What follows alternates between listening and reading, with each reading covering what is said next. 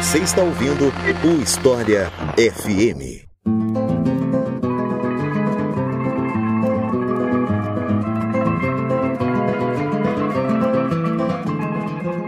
Revolução Pernambucana, uma revolução que tá de aniversário, é o tema hoje do História FM. Eu sou Iclis Rodrigues e para falar sobre esse assunto, eu convidei a professora Sueli Luna, a quem eu passo a palavra para se apresentar para vocês. Então, Sueli, seja muito bem-vinda e fique à vontade para se apresentar para o pessoal. Olá, Iclis. É um prazer muito grande. Eu sou professora da Universidade Federal Rural de Pernambuco, na área de História de Pernambuco e Arqueologia, né? É, é a área que eu trabalho e a gente vem fazendo esse, esse trabalho há bastante tempo, né? E com pessoal que trabalha na área tanto de arqueologia quanto de história relacionado a Pernambuco. Né? Então, temos muitos orientandos e ex-orientandos que são é, filiados à, à, temática da história de Pernambuco. E então é isso. Vamos conhecer um pouco mais sobre a Revolução Pernambucana depois que eu falar para vocês da nossa campanha no Apoia-se.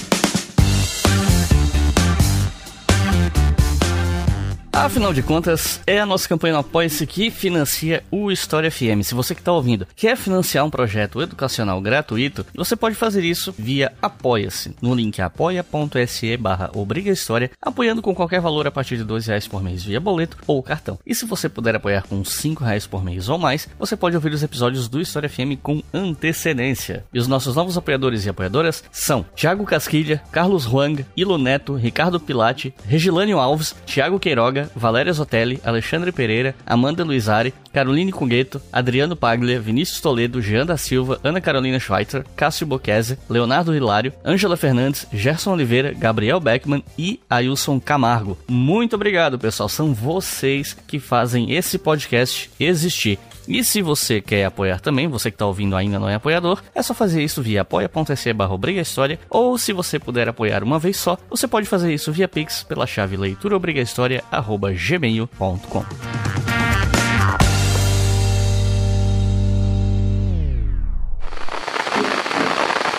Há 200 anos, quando o Brasil ainda era colônia de Portugal, homens determinados enfrentaram a coroa portuguesa e assumiram o poder em Pernambuco. Era 6 de março início do movimento que passou a ser conhecido como Revolução Republicana de 1817. Por 74 dias, Pernambuco foi a primeira sede da República no Brasil e na América do Sul. Para a gente falar sobre a Revolução Pernambucana, eu acho que é importante começar conversando sobre o palco desse evento, né? Afinal de contas, qual era a situação de Pernambuco no começo do século XIX em relação ao resto do Brasil? Como é que era a vida na região, a vida cotidiana, a economia e por aí vai? É, é, bem interessante, né, quando a gente vai falar sobre esses movimentos, né, que se chamam os movimentos nativistas, os movimentos é, de independência, né, como muitos, muitos historiadores também consideram, a gente às vezes tem que recuar um pouco mais o tempo para a gente entender esse processo, porque na realidade ele foi um momento né, dentro de um processo de várias questões relacionadas a como estava a capitania de Pernambuco na época. Né? Então a gente vai ter o primeiro grande palco, vamos dizer assim, da, das questões relativas a esses movimentos, né, ainda né, com a saída da Companhia das Ilhas Ocidentais, que também o pessoal chama da ocupação holandesa, né, e que a insatisfação né, daqueles que viviam aqui depois da saída do, dos holandeses foi muito grande pelo não reconhecimento da coroa portuguesa do trabalho que eles fizeram ao longo desse período, né? Do empenho que eles tiveram. Então eles já começam a se sentir meio que escanteados, né? Meio que de uma certa forma não participantes desse desse processo. Então a gente vai ver que durante todo o século XVII até o final do século XVII a gente vai ter uma série de pequenas rusgas entre a, a coroa e os habitantes da capitania de Pernambuco. E a gente vai ter já no, no início do século XVIII, né, o que também a gente vai conhecer como Guerra dos Mascates, que se fala do período de 1710 a 1712, mas que na realidade ela vai se estender um pouco mais até cerca de 1715 com os conflitos que eram justamente os conflitos entre os portugueses comerciantes que viviam aqui, né, e os senhores de terra, os senhores de engenho, né, os donos né, do açúcar. Então houve essa também esse processo de disputa de território político, né, social, do reconhecimento do Recife como autônoma, independente da política de Olinda, né, onde residiam esses donos de engenho. Esses representantes do comércio, né, que eram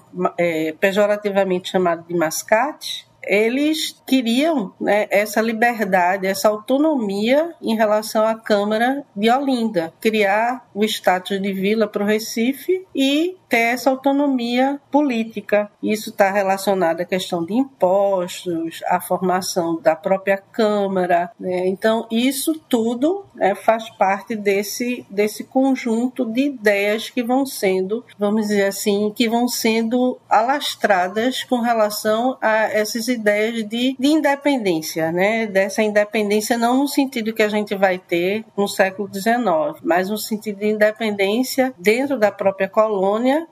porque já havia uma separação, né, uma ideia de separação entre aqueles que eram, eram portugueses, mas nascidos na colônia, e aqueles que eram nascidos na, na metrópole, chamado de Reinóis. Então, já havia essa, vamos dizer assim, esse atrito né, de qualificação de cidadania, que a gente pode assim falar. Então, essa situação de relativa calma que acontece depois do, do, da Guerra dos Vai começar a mudar bastante no final do século XVIII e ela vai se tornar muito mais intensa justamente no século XIX. E por que isso vai acontecer? Né? Então a gente vai observar que os moradores da capitania de Pernambuco eles começam a questionar a ordem política imposta, a ordem social e também econômica, tanto pela metrópole quanto pelo governo geral que era sediado no Rio de Janeiro nesse período já. Então a gente vai ver que começa a haver de uma forma muito mais contundente a mostra dessa insatisfação. Então a gente vai ver que quando a gente vai tratar sobre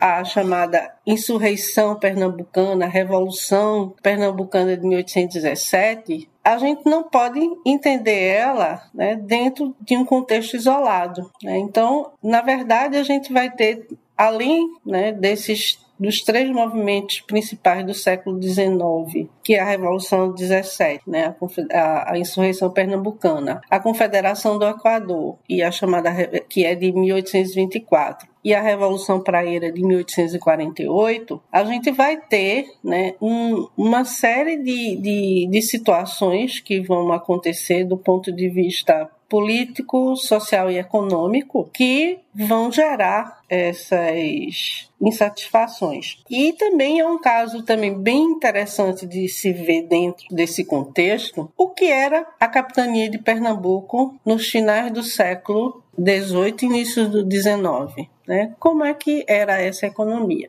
Bem, para a gente também poder entender, a gente vai, vai observar que durante um certo período houve companhias de comércio que eram do mesmo jeito que a gente via as companhias das Índias Ocidentais, holandesas, as francesas, as inglesas. Portugal já entra dentro desse movimento de, é, de controle, de tentar desse controle do comércio no século é, 17 e principalmente no século XVIII. Então existia uma companhia, a Companhia de Comércio da, de Pernambuco Paraíba, que foi só extinta em 1780. E essa companhia ela era responsável pelo abastecimento né, das capitanias do norte, as chamadas capitanias do norte. Não só Paraíba e Pernambuco, mas toda a área das adjacências também. E isso fazia com que houvesse é, muitas reclamações, tanto por parte dos comerciantes, como por parte do, da, da, população em relação à quantidade de produtos que vinha e o preço. Né? Então, isso era um problema já extremamente complicado. E vai se tornar mais complicado depois da extinção da Companhia de Comércio da Paraíba e de Pernambuco, quando né, esse comércio, em princípio, ele é relativamente liberado, mas lembrando sempre que todo o comércio tinha que passar pelo aval da coroa, né, tinha que ser é, registrado, tinha que ter autorização então, era a liberdade era que agora eles podiam comprar de outros comerciantes, de outros né, navios que vinham para cá com autorização e não só aqueles da companhia. Então, o que vai acontecer? Então, a gente vai ter uma crise muito grande em relação ao abastecimento né, de víveres na capitania, né, que já existia e ele passa a ser um tanto maior, principalmente quando da chegada da, da corte portuguesa no Rio de Janeiro, né, em 1808, na instalação da corte aqui em Pernambuco. Por quê? Oh, em Pernambuco não, desculpe, no Rio de Janeiro. E por que isso? Porque a quantidade de pessoas que vêm né, é muito maior. A gente vai ver uma que, ao mesmo tempo, esse comércio, esse abastecimento que já era insuficiente, ele vai se tornar mais precário ainda, com um aumento muito grande de preços. Então, essa, a situação, por exemplo, da população não era uma situação muito boa, né? Aliás, não era nada boa. Então a gente vai observar que também nesse período a gente vai ter uma série de questões relacionadas à parte da economia é, da capitania, né, que também está ligado a essa questão do abastecimento. O que é que vai acontecer? É, começa a haver a questão que eles chamam do surto do algodão, né? ou seja, quando há um aumento muito grande da produção de algodão vinculada a um mercado internacional, que faz com que o seu preço fique bem mais alto e, consequentemente, muitos agricultores, pequenos e médios proprietários principalmente, que eram os que desenvolviam a, essa agricultura de abastecimento, eles vão migrar né, para essa, essa nova área que é a plantação do algodão. E isso também tem as questões internacionais que a, isso está ligada, que é justamente a independência né, do, dos Estados Unidos e depois a, também a guerra anglo-norte-americana, né, que é justamente a que eles chamam também de segunda revolução, e a demanda né, por esse algodão pelas indústrias europeias, principalmente no caso da, da Inglaterra e França, já era, era muito grande e que ficou, de certa forma, desabastecido por conta é, uma parte do bloqueio né, continental que a, a França vai fazer durante o período da, das guerras napoleônicas, mas também por conta da guerra entre a Inglaterra e os Estados Unidos. Então a gente vai ter um, um palco bastante complicado do ponto de vista é, desse comércio internacional. Mas além de tudo isso, a gente também pode falar sobre outras questões. A gente vai, vai depois a gente vai falar especificamente da questão social, que eu acho que ela é muito importante para a gente poder, né, não é só questão política nem só econômica, mas a questão social ela é fundamental. E infelizmente, a, eu, eu acredito dentro de, das minhas leituras, dos meus estudos sobre esse assunto, que ela foi extremamente ainda mal estudada. Né? A gente ainda precisa de muito, de muitos, muita leitura e, e de muitos trabalhos referentes a essa área especificamente. Mas isso já mais à frente a gente vai, a gente vai trabalhar e falar um pouco mais sobre isso. 1796. Manuel Arruda Câmara funda a Sociedade Secreta Aerópago de Itambé, a primeira loja maçônica do Brasil. A loja ajudou a propagar ideias liberais e críticas à repressão colonial.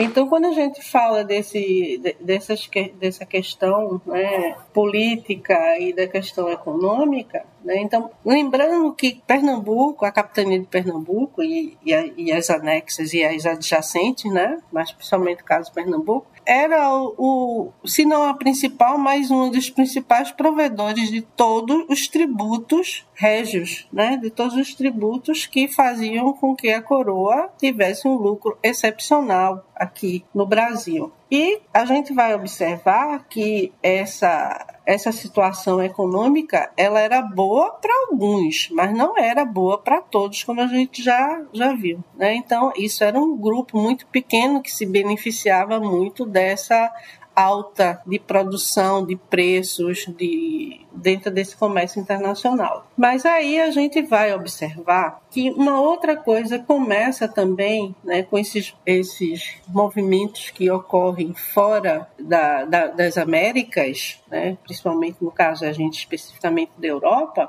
que são as novas ideias que começam a circular. Né? As ideias que começam a circular não só né, lá na metrópole, mas também nas colônias. E no caso especificamente aqui do Brasil, Pernambuco vai ter um papel muito importante dentro dessa dessa divulgação dessas ideias, né? Então, uma das principais questões que a gente pode comentar sobre essas ideias é a difusão do iluminismo, né? que isso vai inspirar muito o que a gente depois vai conhecer como a conspiração do Suassuna, que a gente pode falar um pouquinho sobre ela depois, e até a própria formação, não a formação do seminário de Olinda em si, mas de algumas pessoas que participavam do seminário de Olinda. Então a gente vai ver que essas ideias, né, elas chegam sob várias formas. Mas a gente também tem que entender que dentro do contexto, dentro desse contexto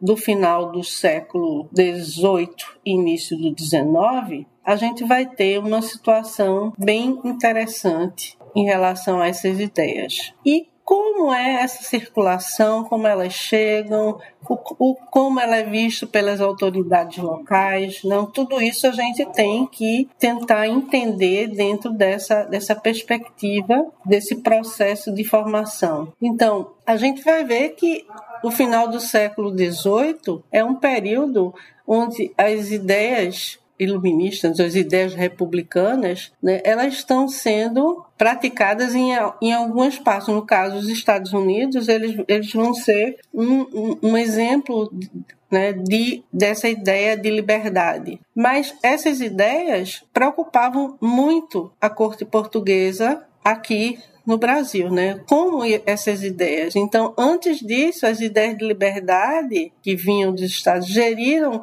insatisfeitos né, os colonos e que fomentaram as rebeliões e a corte portuguesa, ou seja, o, o, o, governo português na metrópole tinha muito receio do que poderia acontecer na sua colônia. Então, no caso específico de Pernambuco, né, como eu falei, essa tradição né, de autogestão ela já ela já remonta desde o período da restauração de 1800, 1654 da ocupação holandesa, justamente porque durante todo o período da ocupação holandesa, os que nasceram aqui na colônia é que ficaram realmente responsáveis e que levaram à frente toda a guerra contra a Companhia das Índias Ocidentais, né? Então, é nesse cenário que a gente pode ver que há esse, essas questões relacionadas a essas ideias de liberdade. Então, apesar dos avisos né, que vinham do além-mar, ou seja, das proibições que foram colocadas sobre várias formas,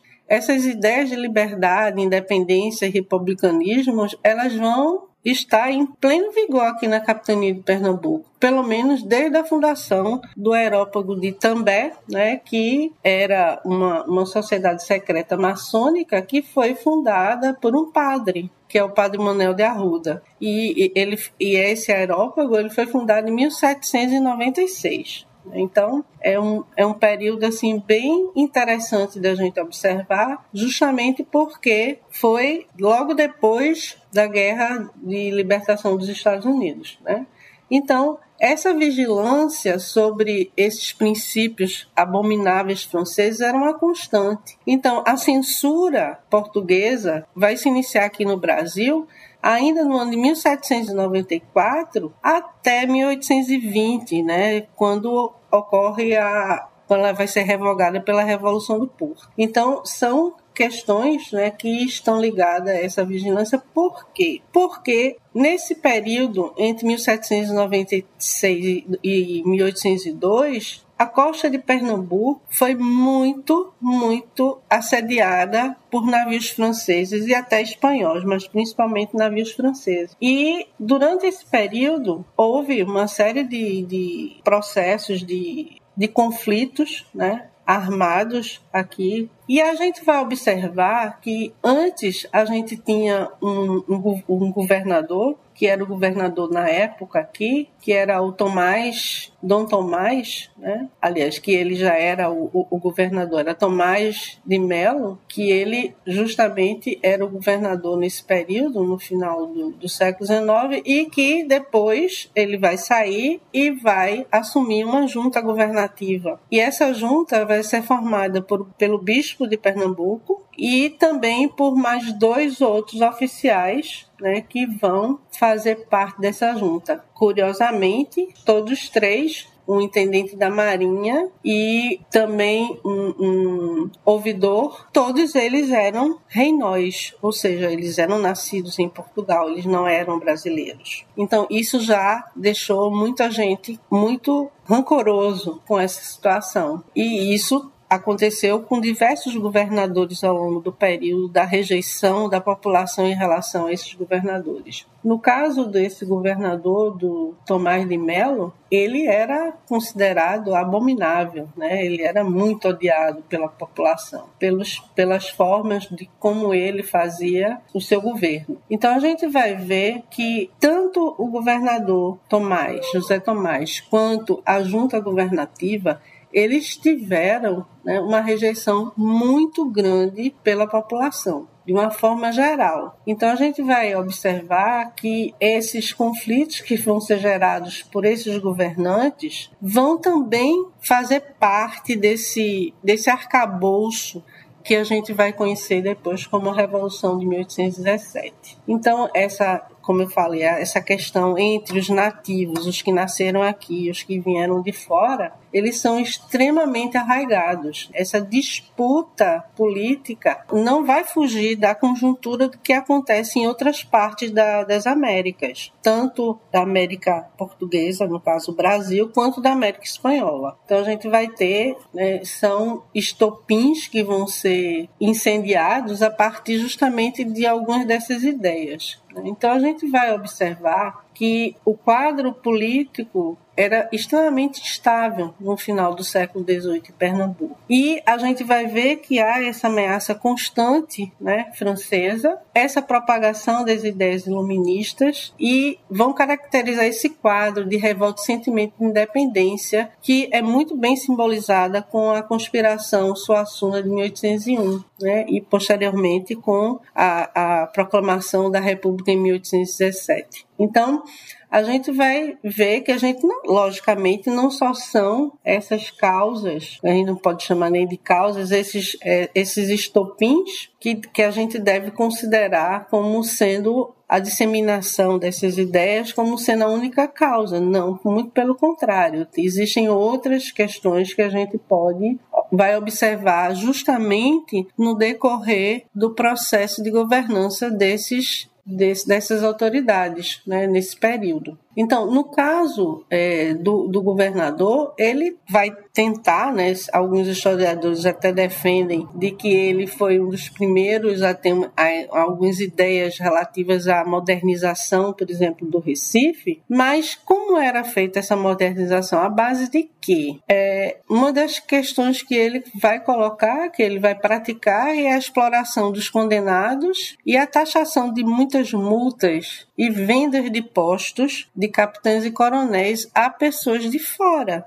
daqui da capitania de Pernambuco. Então, isso já causa uma revolta muito grande. Mas, para além disso, ele também vai exigir dos donos de escravos algum um dia de trabalho obrigatório dentro das chamadas obras públicas e também aos militares, né, os soldados daqui. E isso vai gerar um conflito imenso. E também, além dos soldados, além da utilização do, dos escravos forçadamente tirando dos seus proprietários, a gente vai ver que até mesmo religiosos também foram convocados para esses trabalhos. Então, eles se sentiam no mesmo nível de um escravo, né? Que para eles era algo desonroso e revoltante. Então, essa foi uma situação, né? então a gente está vendo um pouco dessa situação social gerada pelas questões políticas de um governante que quer impor né, as suas determinações, muitas vezes sem nem consultar a coroa. Uma outra questão né, que a gente vai observar é que no final também do século XVIII, eh, do mesmo jeito que bem próximo da, de 1817, a gente vai ter uma grande seca no Nordeste. E isso vai gerar, se já existia problemas de abastecimento, vai gerar ainda um problema muito maior, né? Então, um dos principais produtos, né, que era a base da alimentação da maioria das pessoas, que era justamente a mandioca, né, no caso a farinha, e também o sal, né, porque lembrando que o, o sal era muito taxado, mesmo durante muito tempo foi proibido, inclusive, de se, de se existir extração de sal aqui, mas esse período já existia, mas era bastante controlado, era uma quantidade muito pequena. E esse governador vai justamente taxar, fixar o preço né, do, do, da farinha e do sal e vai, inclusive, de, limitar a quantidade de sal por pessoa e de, e de farinha de mandioca. Então, mesmo que você tivesse dinheiro para comprar mais, você não podia. E, e os comerciantes também não podiam vender por preço maior. Por quê? Porque se isso acontecesse, se houvesse a denúncia, eles seriam presos. E do mesmo jeito que os condenados que iam para os trabalhos lá é, forçados, né, eles também iriam. Então a gente vai ver que eles mais um grupo que vai se juntar aos que não gostavam do governador. Então a gente vai vendo que existem obras que eles fizeram, que, que o governador fez na época, que inclusive alguns historiadores acham até que colocam ele como um pioneiro da, da assistência social, né? que foi o caso do que ele fez com o Hospital dos Lázaros, por exemplo, e a Roda dos Expostos que ele implementou na, na, na Vila do Recife. Então, isso né, fez com que muitos né, também não gostassem muito dessa, dessas, dessas questões. Então, ele queria garantir esse acesso aos pobres, às suas políticas, mas sob um regime de castigo e excessivo controle para os seus contemporâneos. Então, uma, uma, uma, das questões que a gente, quando lê a biografia, então existem alguns que dizem que é necessário que se realize né, o estudo sobre a opinião dos pernambucanos no século XVIII sobre isso, porque a gente tem muito mais a documentação vendo a as posições, né, é, vamos dizer assim, é, do, do, do Estado, do governo, mas existe toda uma série de, de, de denúncias, existe, existe uma série de cartas né, que são feitas reclamando do governador, que precisam ser mais estudadas para se poder entender mais essa, essa situação das pessoas né, nesse período.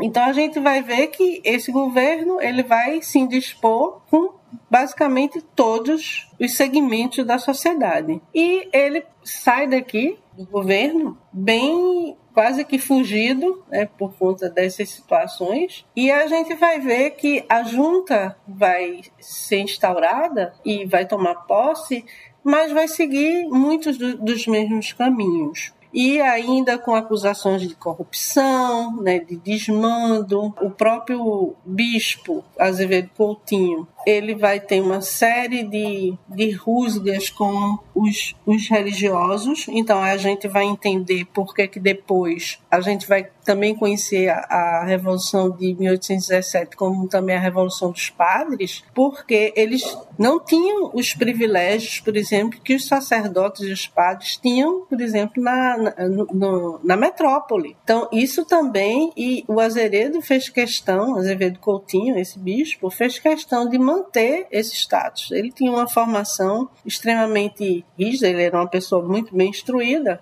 mas ele não coadunava com as ideias que os religiosos daqui tinham. Só para lembrar que desse, dessas ordens religiosas que estavam aqui em, na capitania de Pernambuco, elas também eram proprietárias de terra, eram proprietárias de escravos, eram também donos de engenhos de açúcar. Então, a gente vai entender por que, que essa situação, além das questões relativas especificamente à igreja, também não eram muito bem aceitas por eles como proprietários, né? Essas essas conduções como era feita. Então a gente vai observar que o, o Azevedo Coutinho, né, ele era Azevedo, desculpe, Coutinho, ele era extremamente malquisto por parte dos professores religiosos, pelos juízes, pelos militares e pela população de uma forma geral, justamente por essas atitudes em que ele né, denotava a falta de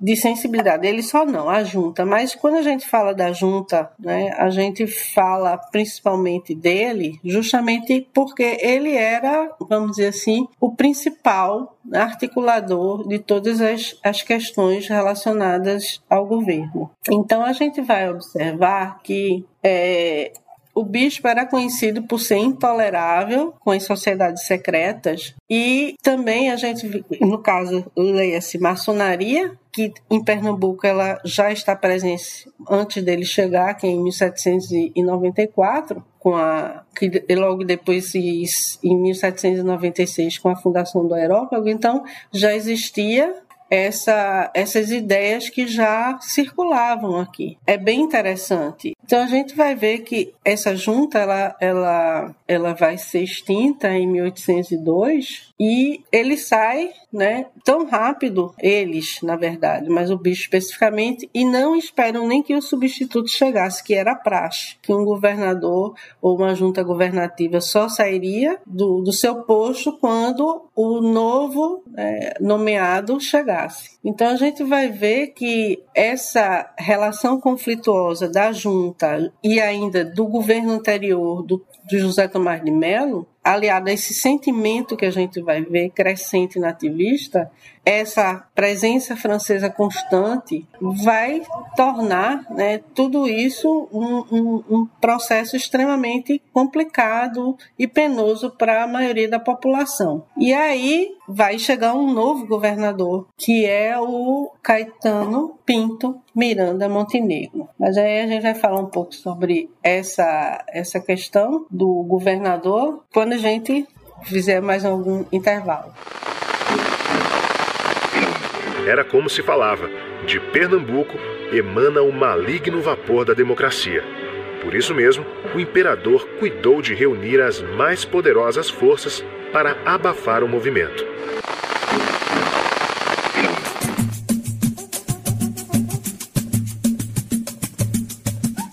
É, eu queria pedir para você explicar um pouquinho melhor pra gente sobre as tais ideias liberais, né? Que quando a gente fala nessa revolução ou insurreição, se comenta muito de que Pernambuco teria recebido muitas ideias liberais e tal. E como liberalismo é um termo que é muito usado no debate público hoje em dia, né? Para falar de outras coisas, às vezes pode rolar uma certa confusão. Então, eu queria saber que tais ideias liberais eram essas e qual a relação da igreja com essas ideias. Bem, o que se chama de liberalismo, né, nesse período é muito diferente do que a gente concebe hoje. Essas ideias, elas estão basicamente alicerçadas na questão da independência política relacionada às metrópoles, no caso do Brasil, a metrópole. Né? Do mesmo jeito, né, é, é, é você ver, no caso, como eu falei anteriormente, a gente vai ter, no caso, a Revolução Francesa, e você vai ter a independência dos Estados Unidos. Então, na verdade, o que a gente vai observar nessas ideias liberais que vão se propagar aqui é um misto, na verdade, de, de várias coisas. No sentido de que, na verdade, eu acho que o próprio Evaldo Cabral de Mello ele vai colocar um ponto que é muito importante que é a noção, né, que vai ser principalmente desenvolvida no século XIX, que é a noção do federalismo, da autonomia federativa, mas isso é uma outra parte. Nesse momento, o que, no caso, brasileiros, os luso-brasileiros, né, aqueles que nasceram aqui no Brasil, mas eram cidadãos portugueses, na verdade, o que eles queriam era terem os mesmos direitos. Eles poderem escolher o seu governador, eles poderem ter liberdade de montar a, a Câmara né, de, de, governo. Eles tinham a ideia do, de um comércio livre, ou seja, sem a, a intervenção, a concessão de a concessão a comerciantes, então ter um comércio livre. Essa era uma outra questão também que era colocada. Não essa ideia do que é a liberdade para o povo, não é isso. Essa liberdade não era para o povo, nunca foi. Em nenhum desses momentos desses, desses movimentos que a gente chama de nativistas aqui sempre, né, eram grupos né, de, de uma da elite que se sentiam ameaçados de perder os seus prestígios, de perder a sua autonomia. Então a gente vai falar de liberdade, liberdades, muito mais nesse sentido político e econômico. E no caso da igreja, como eu falei anteriormente, o papel da igreja é que ela estava não da igreja como instituição, mas da igreja em forma de ordens religiosas, mais especificamente, que se viam também constrangidos e amassados pela forma de como era feito o governo aqui no Brasil. Não, eles queriam essa liberdade política também, no sentido de que né, eles não precisassem estar subjugados, submetidos a apreciação, por exemplo, de um governador, de um ouvidor ou de um,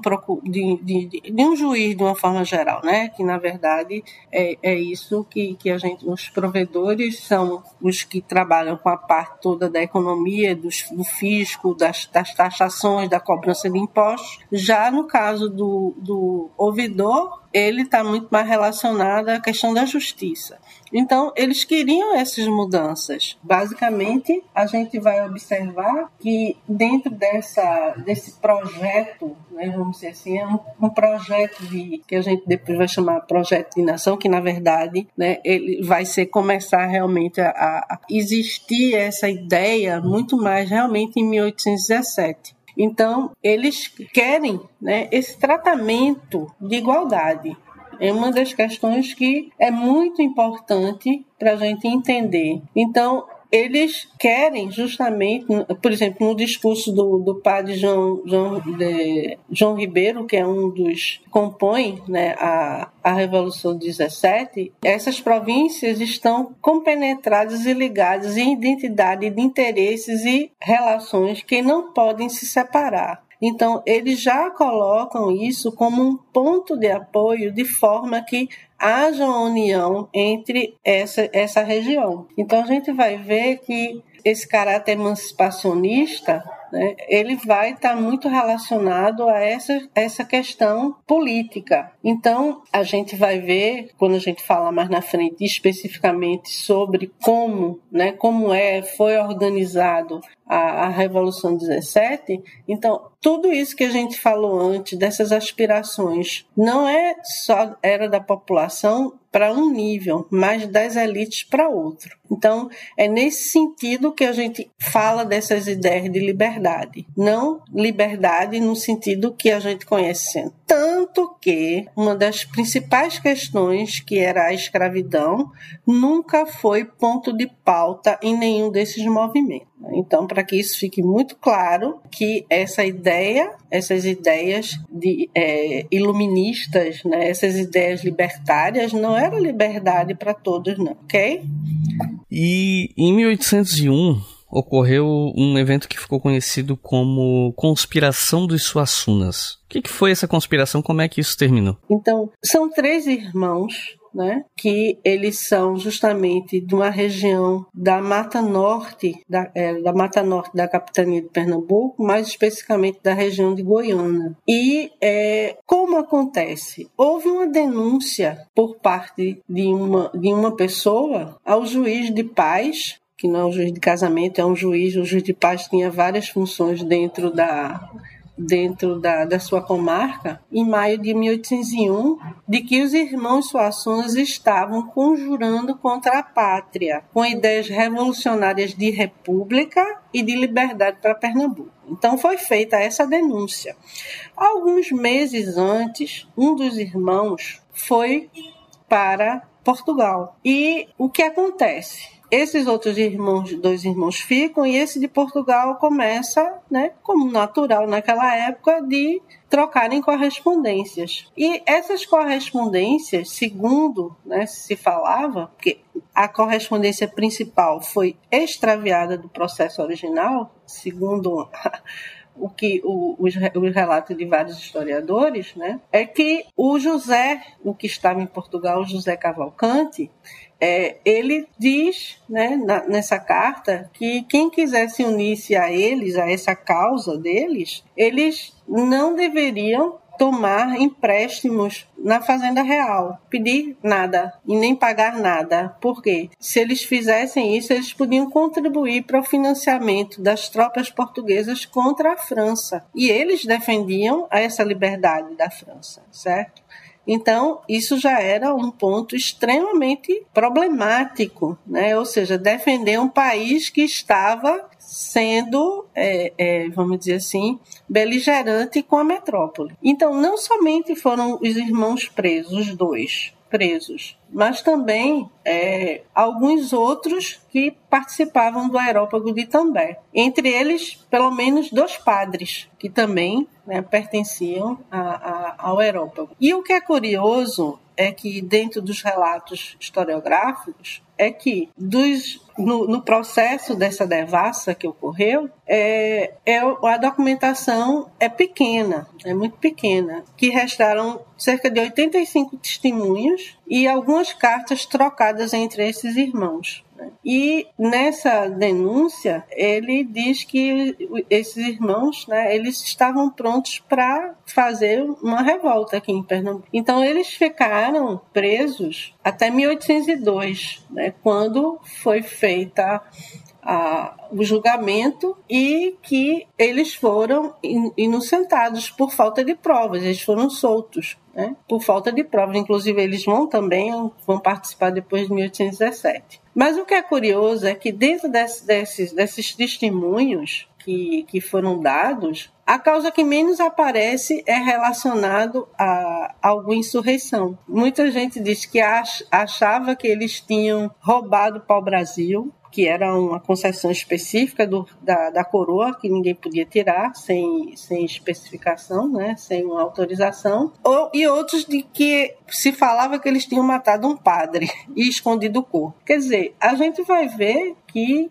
no final dessa devassa, a gente vai ver que deve ter segundo também dentro da historiografia, é, foi, foi pago nos, no cartório, foi feito propina, né, corrupção, para que documentos fossem descartados, que, fosse, que desaparecessem. Então, no final das contas, eles não, não foram acusados, né, eles foram soltos por falta de provas nesse sentido. Então, essa dificuldade justamente está por conta da destruição desses documentos né, que incriminavam os irmãos. Mas o que é interessante é que já mostra né, esse caráter dessas ideias que estão né, se propagando nos bastidores né, da, da capitania. E logo depois, né, depois da denúncia sobre essa conspiração do, dos irmãos Suassuna, o aerópago vai ser fechado. Mas né? Logo depois que a junta sai de, de Pernambuco,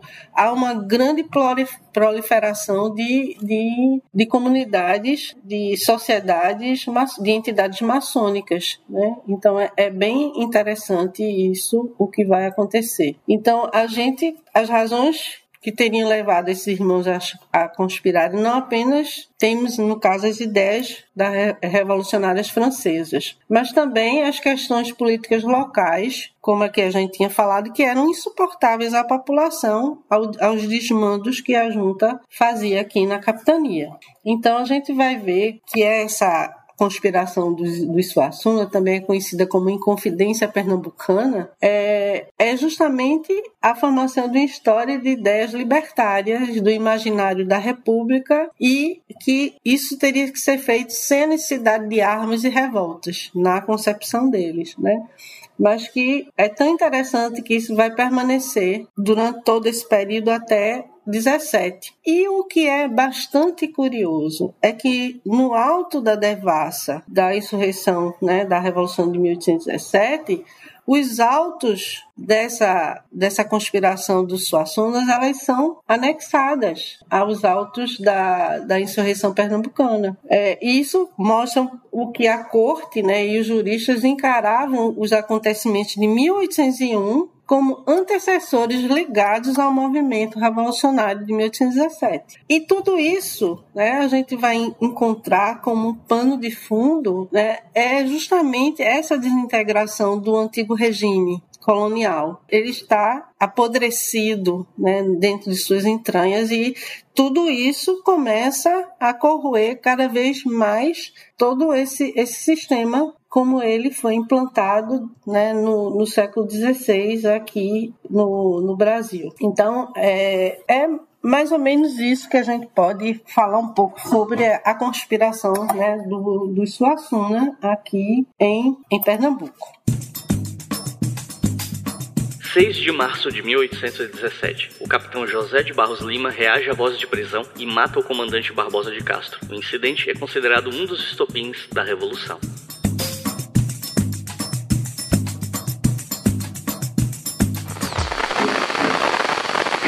Você já deu um panorama bem completo em relação aos antecedentes dessa insurreição, revolução e tal. Eu queria saber como é que ela eclodiu, o que é que aconteceu que deu pontapé para ela acontecer. Bem, a gente depois desse panorama todo, né, a gente pode falar em relação a, como a gente já falou, a difusão das ideias, a crise de abastecimento, aumento imensurável dos, dos alimentos, né? Tudo isso faz com que haja um, uma, uma relação deficitária uh, em relação à população na forma geral. Mas existem outras coisas que começam a acontecer também. Em 1804, assim que, que a junta é dissolvida, né, chega um novo governador aqui em Pernambuco, que é o Caetano Pinto de Miranda Montenegro, que eu já tinha falado dele anteriormente. E é muito interessante o próprio adágio que as pessoas faziam em relação a ele. Se dizia, né, isso era estampado em, em folhetins na época, que era Caetano no nome, Pinto na falta de coragem, Monte na altura e Negro nas ações. Era assim como ele era considerado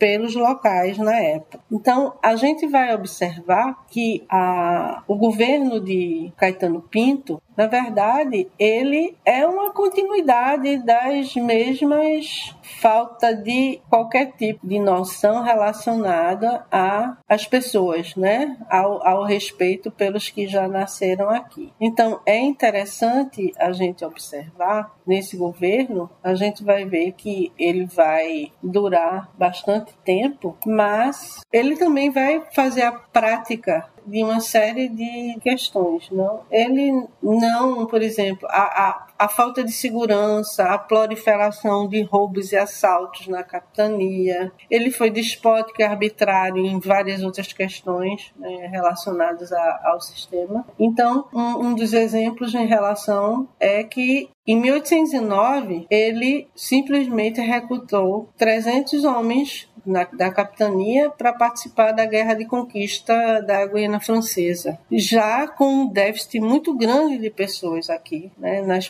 propriedades. Porque isso, quem, iria, quem ia normalmente ser recrutado eram pessoas pobres, muitas vezes os homens que eram os os que proviam a família e que eram, foram recrutados e, e enviados para essa guerra. E os que retornaram foram testemunhos das condições insalubres que eles viveram, da penúria que eles também tiveram que viver durante todo esse período. Então, os primeiros sinais que a gente vai ver né, em relação ao Caetano Pinto é que a gente vai ter todas essas, essas questões agravadas por outras questões externas também, como é o caso da instalação da corte no Rio de Janeiro. E o que é que isso tem a ver com Pernambuco? Muitas coisas. Quando a, a família real chega ao Brasil em 1808 e se instala no Rio de Janeiro, como eu também já tinha falado para vocês, Pernambuco era o principal base econômica dos cofres régios, já lá em Portugal. E aqui vai ser mais ainda. Lembrando que quando essa família real chega, eles vão construir toda uma estrutura, toda uma cidade para eles. E de onde vem este dinheiro? Este dinheiro vai justamente sair daqui do Nordeste, não só de Pernambuco, estou falando da Bahia, da Paraíba, de Pernambuco, mas, como eu falei, Pernambuco era um dos principais postos de abastecimento do erário português. Então, com a instalação da corte no Rio de Janeiro, a gente vai ver que os encargos que isso vai advir são imensos. A gente pode falar, primeiro, eram os impostos que já eram cobrados por toda a colônia muito antes da família real chegar aqui no Brasil. Então, esses continuam, né? E que não eram poucos. Segundo, as contribuições para custear a guerra holandesa. Lembrem, quando os holandeses saíram, a Companhia das Índias Ocidentais saiu daqui de, da capitania, os portugueses conseguiram a negociação da saída deles em troca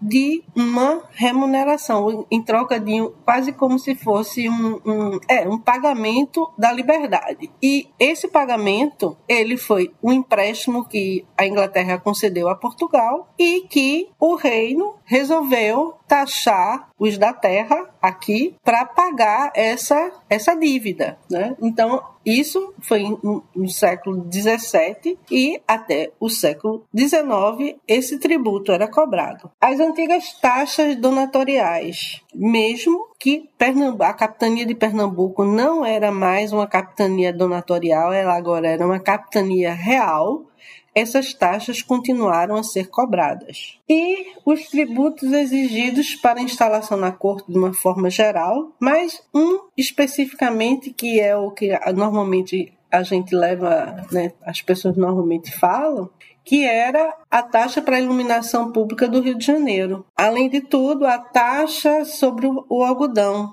que era de 10% e entre outras taxas e doações, entre aspas, que eram exigidas da coroa na construção de qualquer tipo de melhoria em qualquer lugar.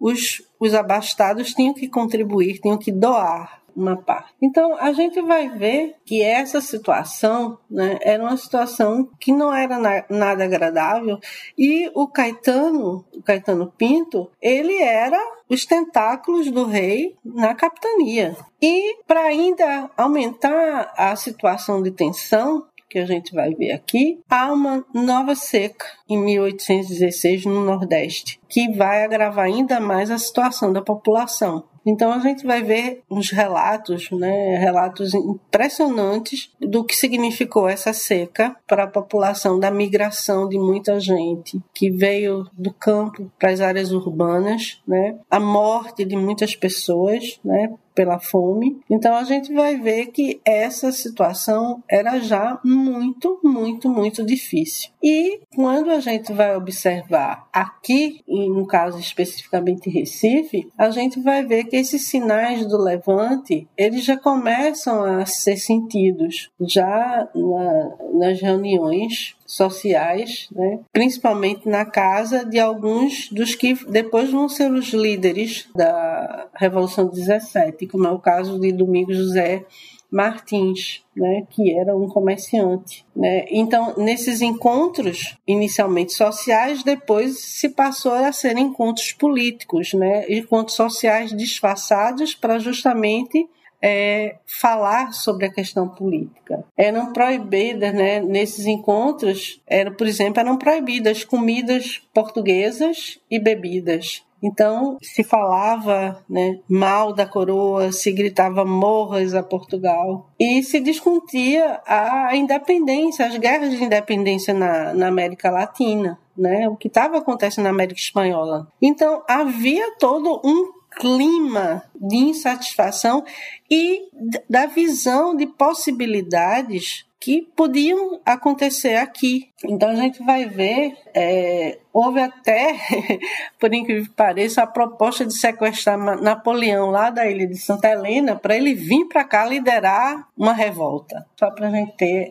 essa ideia. Então eles defenderam abertamente ideias emancipacionistas foi de uma forma tão aberta, né, que isso vai logicamente chegar aos ouvidos do governador mas que ele não vai dar muita importância, né? Ele era um tanto quanto relapso para certas coisas, né? Então, é, chegavam e diziam isso para ele, ele dizia que nada, eles só estão se divertindo, eles não fazem nada não, não vão fazer nada não. Então, essa indiferença que o governador teve, né, com as notícias que chegaram que chegavam aos seus ouvidos, parece que mudou quando, no ano em que sempre se comemorava uma festa de Nossa Senhora da França, que era justamente todo ano lembrar da a saída, né, a, derrota, a comemoração da derrota dos holandeses, um, um, um oficial negro bateu em um português por ele ter falado mal dos brasileiros, segundo né, as coisas como ficavam. E aí começou uma série de, né, de, de, de violências, e ânimos estavam muito, muito acirrados. E aí essa, essa questão né, da lusofobia, ela se acentua ainda mais. Então, depois do, disso que, aconte, que aconteceu, é, o governador vai receber de um desembargador a notícia de uma conspiração, né, que estava sendo justamente tramada. Então ele ouve outras pessoas também e em março, logo no início de março, acho que dia 4, ele vai mandar prender os líderes dessa suposta revolta e vai convocar o Conselho de Guerra dos oficiais generais aquartelados na guarnição do Recife para o dia 6. Porque os oficiais estavam todos aquartelados, ou seja, eles não podiam deixar os quartéis até a ordem do governador. Então, a primeira ordem cumpriu né, sem muitas dificuldades. Mas, na segunda, já houve um motim militar. Então, foi quando o capitão Barros Lima que também é chamado de leão coroado, ele, ao ser preso e insultado, ele simplesmente mata o seu superior, o brigadeiro, que era português. Então a gente vai ver que, segundo a perspectiva dos estrangeiros que estavam aqui, que eles acreditavam que se tratava essencialmente de um levante militar. Não responsabilizavam, por exemplo, o atraso do soldo dos soldados. Né? Eles achavam que era isso que estava fazendo com que houvesse essa, esse motim dos militares. A demora no pagamento, a falta de pagamento e a demora do abastecimento das tropas. Mas só que não foi isso só que aconteceu. Isso vai se espalhar pelas próprias reuniões e conversas que esses líderes já tinham, eles já vão começar a se juntar, né? outros segmentos da, da sociedade vão se juntar e justamente no dia 6 de março é erguido esse, esse inicialmente motim. Né? Então a gente vai ver que alguns líderes militares né, vão conseguir dar uma certa estabilidade e sentido ao movimento, né, de, da manutenção da ordem na visão deles. E aí a gente vai ver que dois, dois na verdade, vão se destacar, que é o Antônio Henriques e o capitão Pedro da Silva Pedroso. Esse é uma figura que também vai ser muito importante ao longo desse processo, porque ele era da guarnição, né, ele era da, da guarnição dos, dos soldados negros, ele era negro. E depois, lá na frente, ele vai se tornar o, o, o governador de armas daqui de Pernambuco. É, então a gente vai ver que o Pedroso foi um dos mais radicais durante esse, esse período. Então ele teve medidas extremamente enérgicas de prender, de bater né, e tudo mais. Né? Então a gente vai ver que quando o governador toma conhecimento, ele sai de casa e vai se refugiar na fortaleza do Brum. E depois ele vai é, se render, sem oferecer resistência nesse mesmo dia e vai embora para o Rio de Janeiro é, sem, sem causar nenhum tipo de obstáculo os insurgentes, né? Então a gente vai ver que a facilidade e a rapidez né, da vitória em 17 vão impressionar inclusive os próprios contemporâneos, porque foi realmente uma coisa inesperada, visto o tratamento durante todos os anos em que ele foi governador em relação às questões da província. Mas, né, uma das coisas que é bem importante salientar que não só a gente vai ver na, na documentação, mas também na percepção de, de estrangeiros que estavam aqui no, na, naquele momento, que eles, uma das coisas que eles se destaca é que não houve genuinamente uma participação popular no Levante. Então, a gente vai observar, é, isso ele fala, eles falavam em relação à questão da Revolução Francesa, né? Então revelam que a adesão à surreição pernambucana das capitanias vizinhas foi feita, mas não as do Sudeste. Então essa separação, em princípio, era talvez a principal é, responsável do que seria o fracasso, porque não houve adesão né, de, de outras capitanias como um todo, e sim de algumas da própria região, mas com uma certa ressalva, que depois a gente vai falar um pouco sobre ela. Então, as, as primeiras reuniões, né, foi formado um governo provisório, e esse governo provisório era integrado por segmentos militar,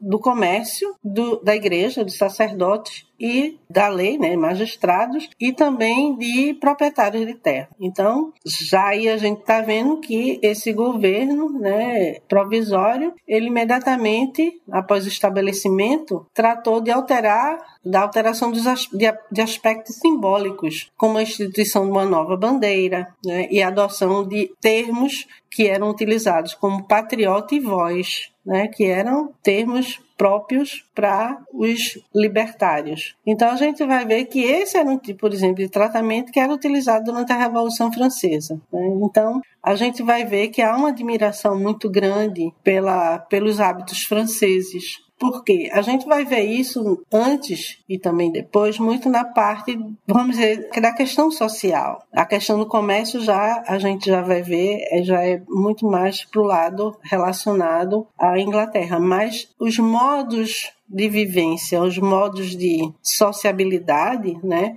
eram muito admirados é, os modos franceses. E com relação à questão do, do que seria a forma de governo, isso foi estabelecido que a Revolução Francesa ele, ela vai operar vamos dizer assim, como um ideal, um modelo político unitarista e centralizador, né, que era o modelo francês, enquanto que, no caso dos revolucionários de Pernambuco, assim também como os norte-americanos e estadunidenses, desejavam maior liberdade e autonomia às diferentes regiões. Então, tanto é, é assim que a gente vai ver que no final de março de 1817, o João Ribeiro, né, que também foi um dos participantes, ele escreve né, nessa carta, ele defende a instituição de uma república federalista e a construção de uma capital no interior da Paraíba, bem longe da costa. E isso era para justamente trabalhar a ideia de dissipar a revolução, que ela não era só de Pernambuco, ela devia ser de outras capitanias. Então essa ideia, né, eram todas elas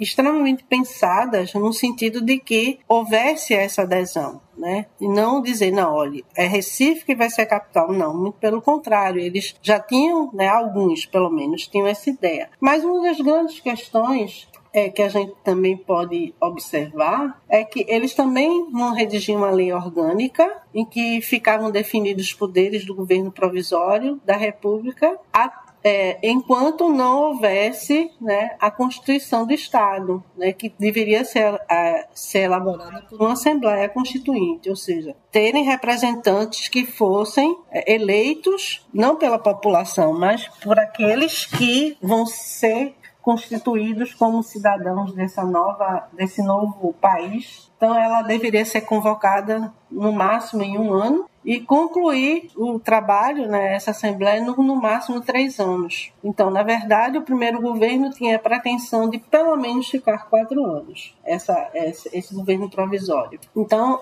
é, e esse governo também, além desses que participavam né, da, da liderança principal, dessa junta, vamos chamar assim, eles tinham um conselho né, de seis membros que deveriam ser escolhidos pelas câmaras por dois secretários de Estado e pelo inspetor do, do erário e também o bispo. Então, a igreja né, ela tinha um papel também importante. Não havia a ideia da separação entre Estado e igreja nesse sentido. Elas ainda permaneciam né, bem juntas. Então a gente vai ver que a, a lei orgânica que eles vão estabelecer, estabelece uma série de direitos e garantias individuais, ela né, está muito inspirada, né, a exemplo da Declaração dos Direitos do Homem e do Cidadão, é, aprovada na Revolução Francesa. Eu vou ler um trechozinho, só um, um artigo, o que representam esses direitos e garantias. O de liberdade de consciência.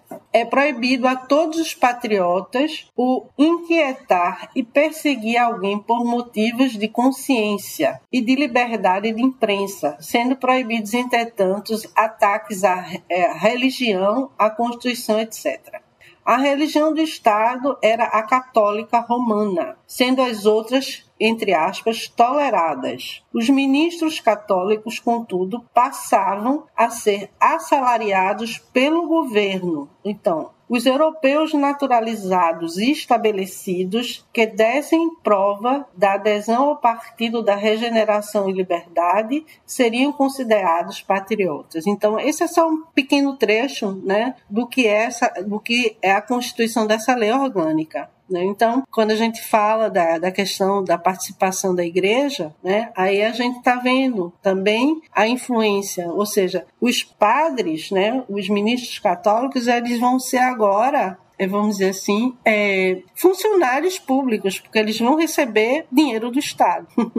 Né? Então, a gente vai ter esse tipo de divisão em relação a, a esse governo. Né? Então, com a instituição, né, além disso, além da instituição desses princípios, o governo provisório também vai tratar de que aumentar o soldo das tropas, vai abolir uma série de impostos, vai determinar a compra de armas e munição, né?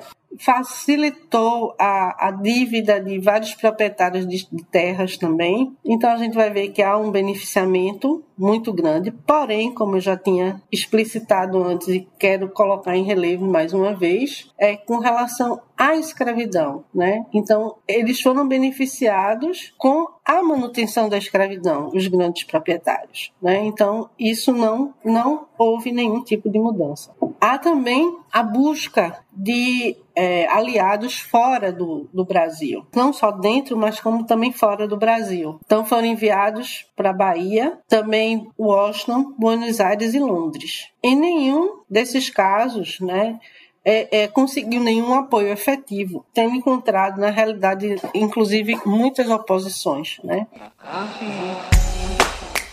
Se você quiser colaborar com o História FM, você pode fazer isso via Pix, usando a chave leituraobrigahistoria.gmail.com. E assim você colabora para manter esse projeto educacional gratuito no ar.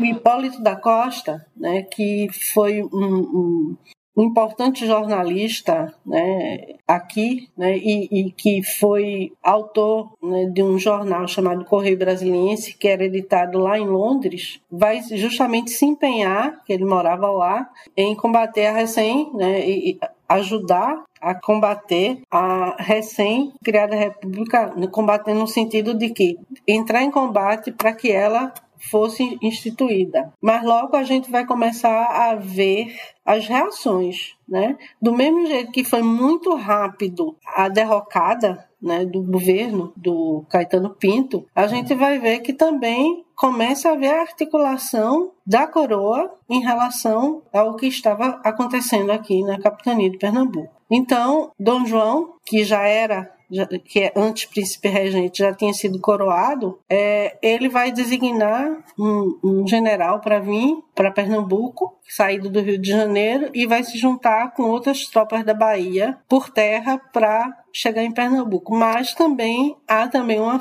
uma esquadra que também vem por mar para fazer o bloqueio da costa pernambucana e da Paraíba, que eram as duas principais locais onde a revolução estava acontecendo. Então, esse bloqueio não era somente uma questão, era de também impedir que houvesse o abastecimento para cá. Então, era minando de todas as formas a organização né, do Levante. Então, a gente vai ver que, paralelamente à chegada dessa, dessas tropas reais, né, a gente vai vendo que também dentro da própria região vai havendo as insubordinações também. Soldados desertavam, mesmo com esse soldo, mas havia um medo muito grande da retaliação depois.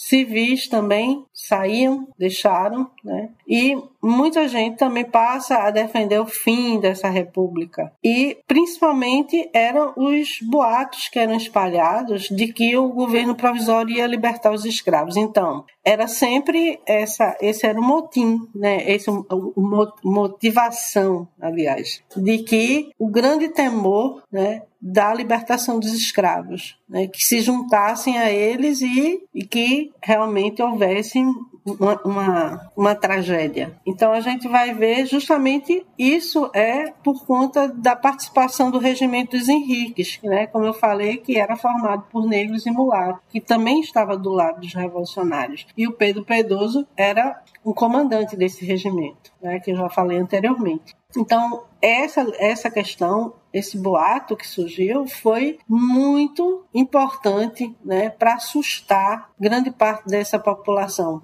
Dessa população chama-se elite, que tinha alguns que já eram contra, mas uns que estavam em cima do muro, então resolveram não apoiar. Então a gente vai ver que é, esses grandes proprietários, né, eles tinham um receio imenso de perder a, seu, os seus patrimônios, né? Então, o principal parceiro econômico na época era justamente a Grã-Bretanha nesse período, né, que foi que absorvia bastante da, da, da produção não só daqui, né, da, do, da, do, do, reino de Portugal de uma forma geral. Então, a gente vai ver que o sul da capitania, esse lado, o lado norte da capitania de Pernambuco, estava muito mais ligado aos, aos revolucionários, mas o lado sul, que ainda era, que era hum, muito mais conservador, que eram os grandes engenhos, onde existiam os grandes engenhos,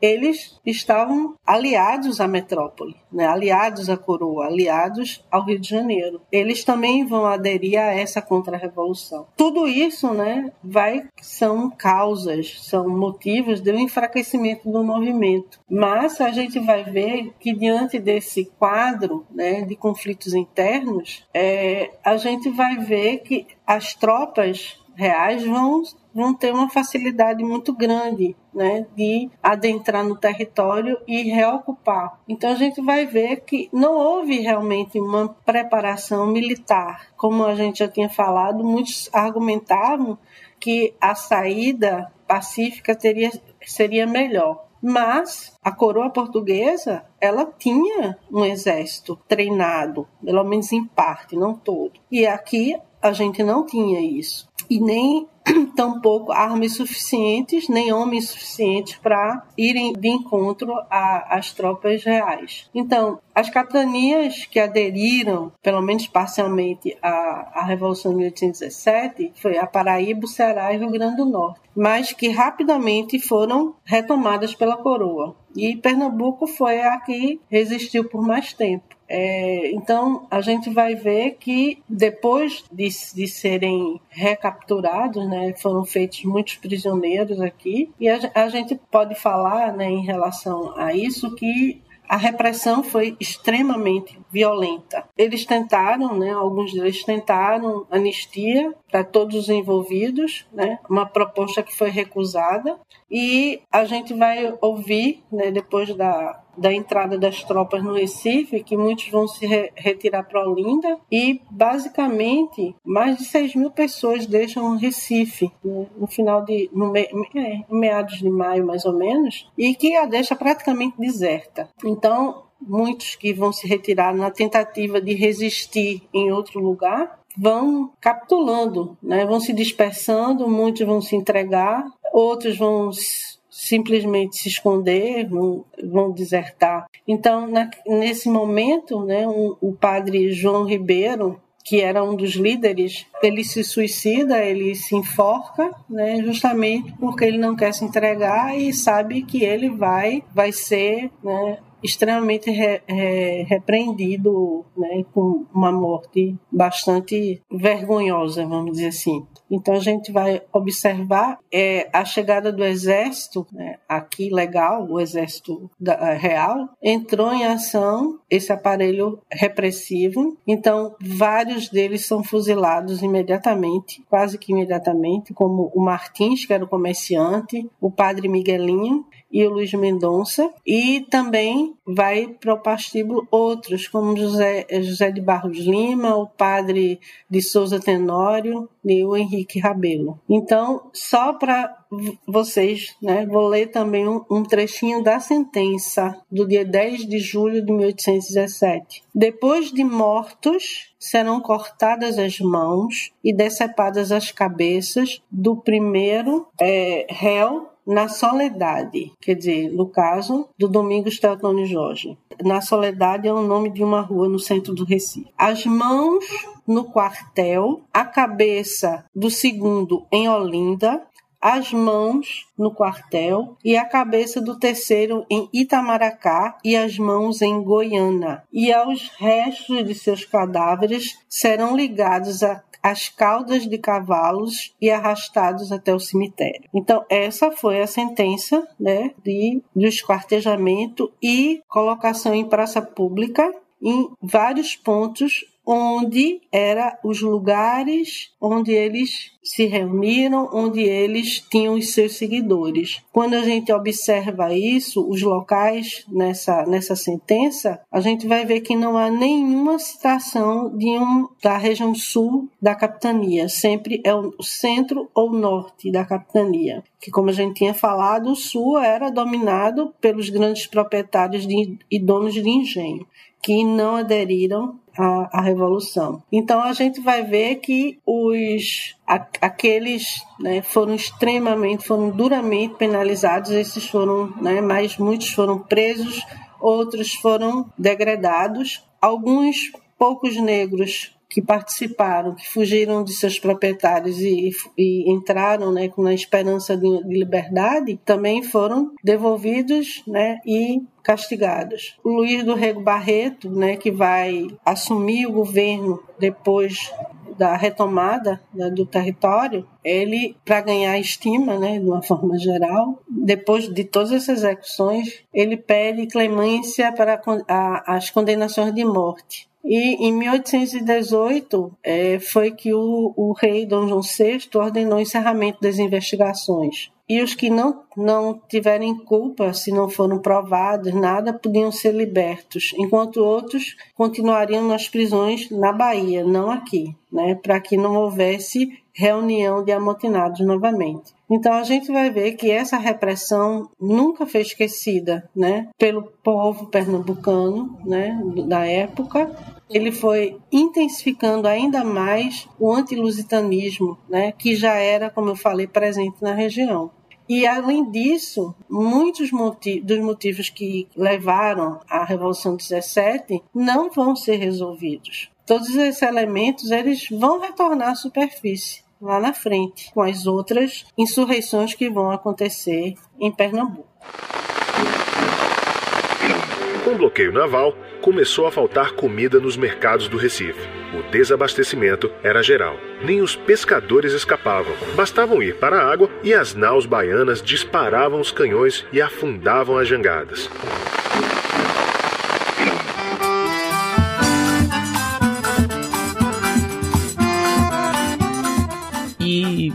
Quais você considera que foram os principais impactos dessa revolução, tanto em Pernambuco quanto no resto do Brasil?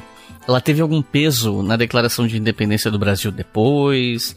Enfim, qual foi a influência dela? Bem, não só dela, mas como das depois, a de 17 teve uma influência muito grande, a de 24 depois, mas não quando o Brasil já era independente. Mas ela teve sim um impacto muito grande. Por quê? Porque fez com que, né, durante esse esse tempo, logo depois, né, essas repressões foram muito radicais, foram extremamente né, profundas. Houve uma, vamos dizer assim, um acirramento muito grande da vigilância em relação a qualquer tipo de, de manifestação, não só aqui, né, isso alertou para outras regiões também. E uma das coisas que eu acredito né, que teve uma influência muito grande como peso na declaração é é o modelo de independência que a gente teve. Então, a gente veio vendo um pau da América Latina, na América Espanhola, o processo das independizações né, nos, nos, nas outras colônias espanholas e o Brasil, a própria elite, ela vai ver isso mais do que a população. A questão da, da independência, ela vai ser um grande golpe, na verdade. A independência, na verdade, foi um golpe. Um golpe no sentido de que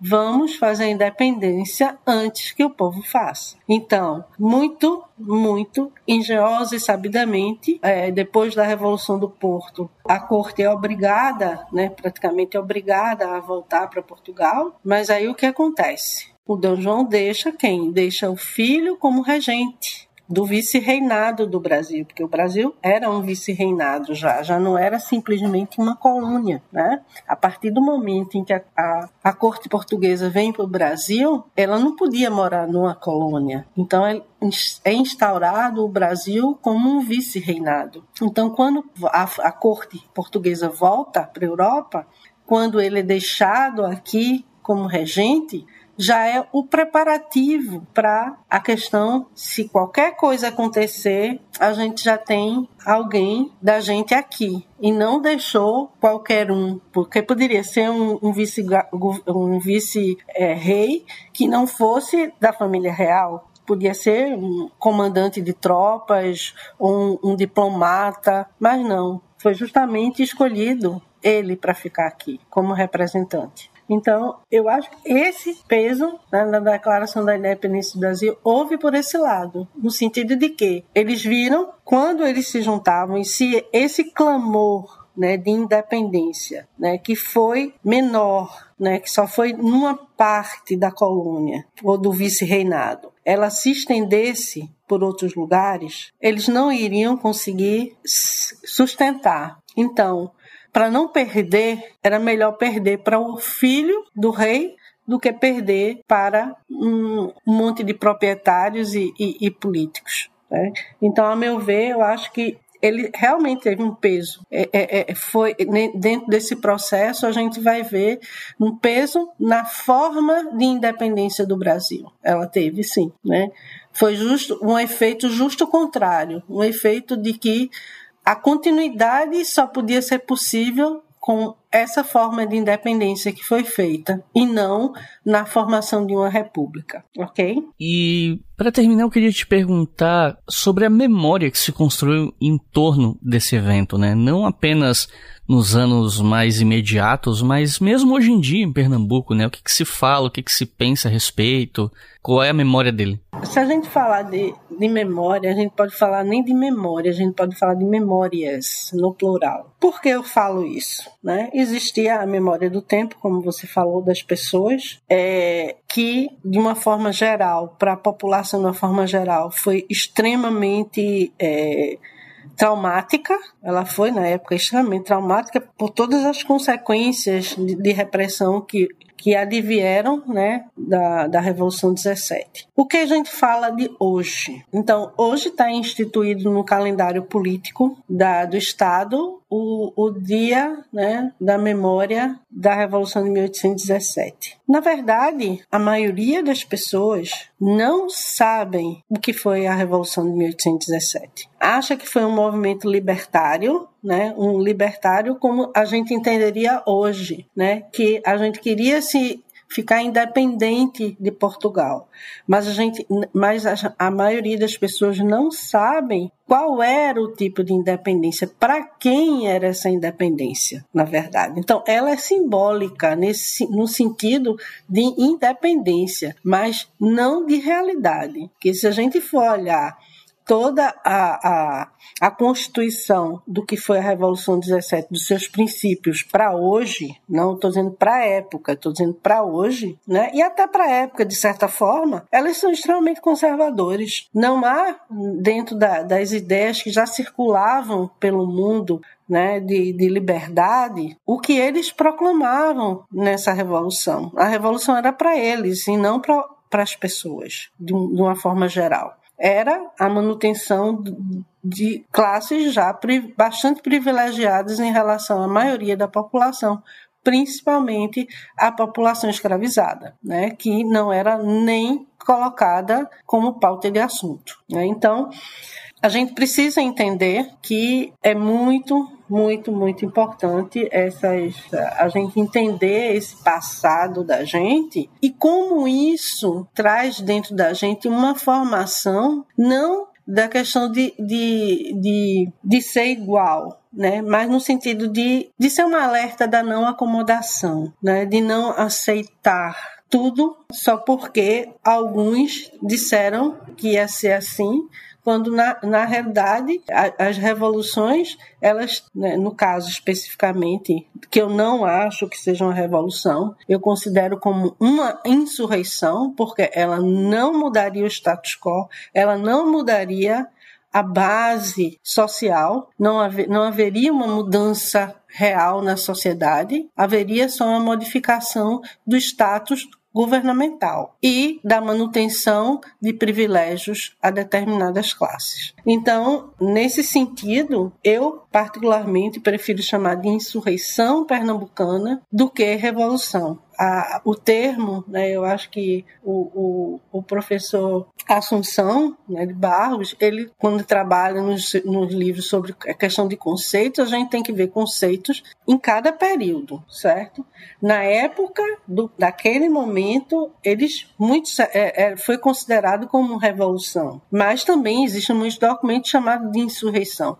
Mas para o que a gente conhece hoje, essa nomenclatura, ela traz um, novo, um outro sentido muito diferente do que era considerado na época. Então, se a gente for considerar a época, é uma revolução. Mas se a gente for considerar a nossa época hoje, não foi uma revolução. Nesse sentido que a gente concebe hoje, ok? 19 de maio de 1817, o padre João Ribeiro comete suicídio quando percebe o fracasso militar do movimento que liderava. Seu corpo foi desenterrado, esquartejado e sua cabeça foi exposta na ponta de uma vara no centro de Recife, onde ficou por dois anos.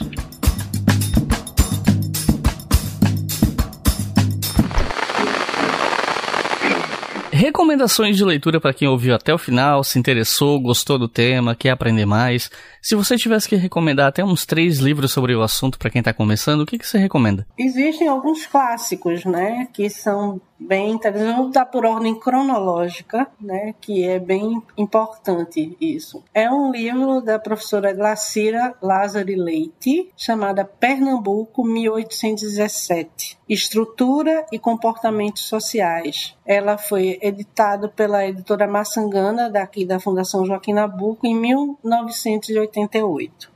Eu acho que é, não tenho certeza, mas é possível conseguir isso em PDF. Né? Um outro livro que eu acho que é importantíssimo né, a leitura dele, em termos da pesquisa, em termos é, de uma extensão maior em relação a esse, todo esse processo, que é a outra independência, o federalismo pernambucano de 1817 a 1824, do historiador Evaldo Cabral de Mello, né, que foi publicado em 2004, né, pela editora 34. Então, esses dois livros são muito importantes. Agora, existe um outro livro, né, para quem quer uma leitura mais rápida, mas não menos, é, vamos dizer, assentada em, em, em outros historiadores, que é o Pernambuco em Chamas, que foi publicado, né, organizado e publicado pela editora Massangana também em 2009 e que é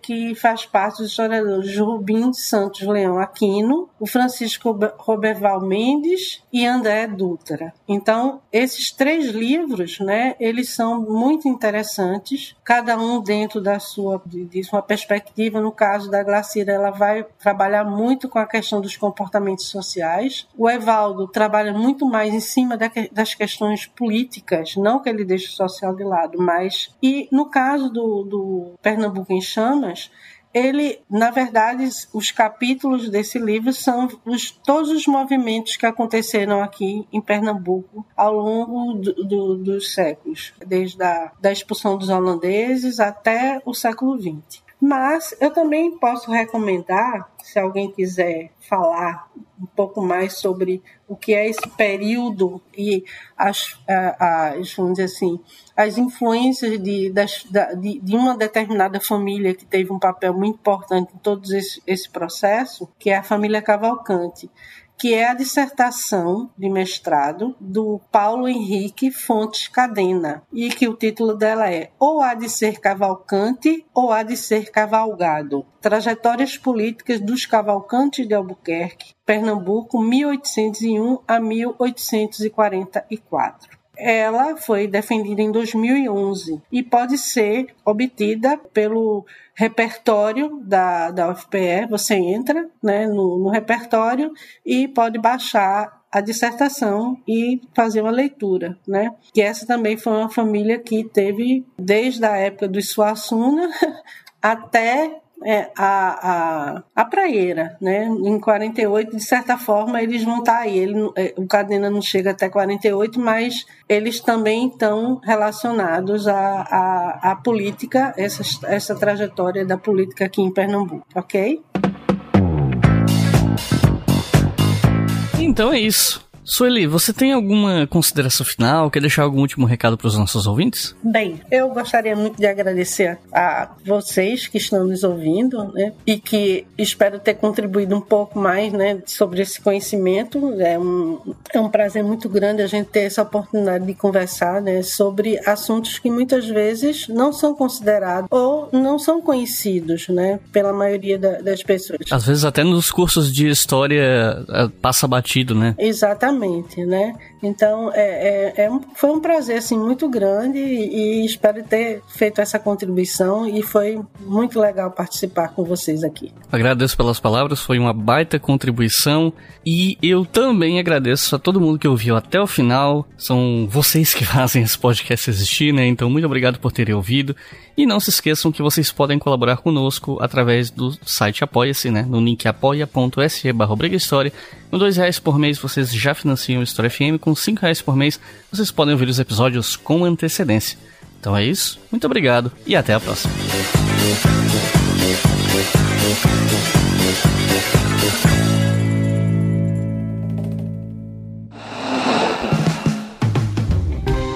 Este podcast foi financiado por nossos colaboradores no Apoia-se. Acesse apoia.se barra História e contribua para manter este projeto educacional gratuito no ar.